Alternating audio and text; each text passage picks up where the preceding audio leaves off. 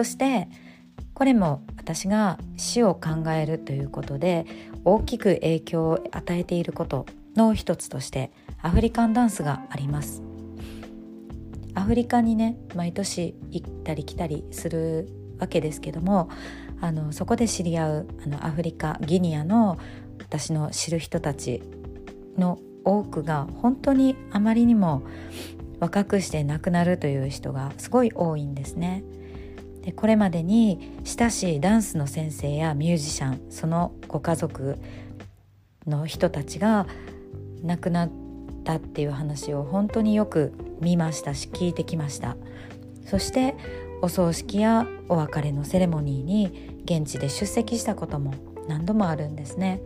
である時は私がそのお葬式の式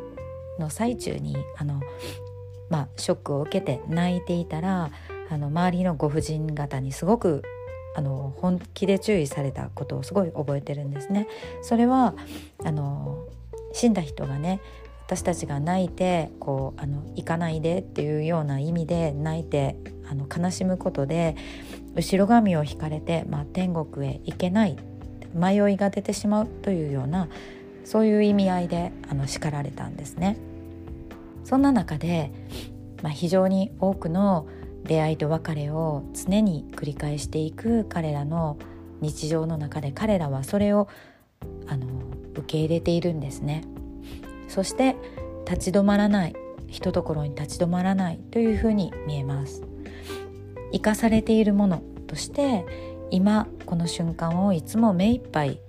あの怒ったり泣いたり笑ったり楽しんだり喜怒哀楽を全力でしながら生きているそういうふうに見えます。で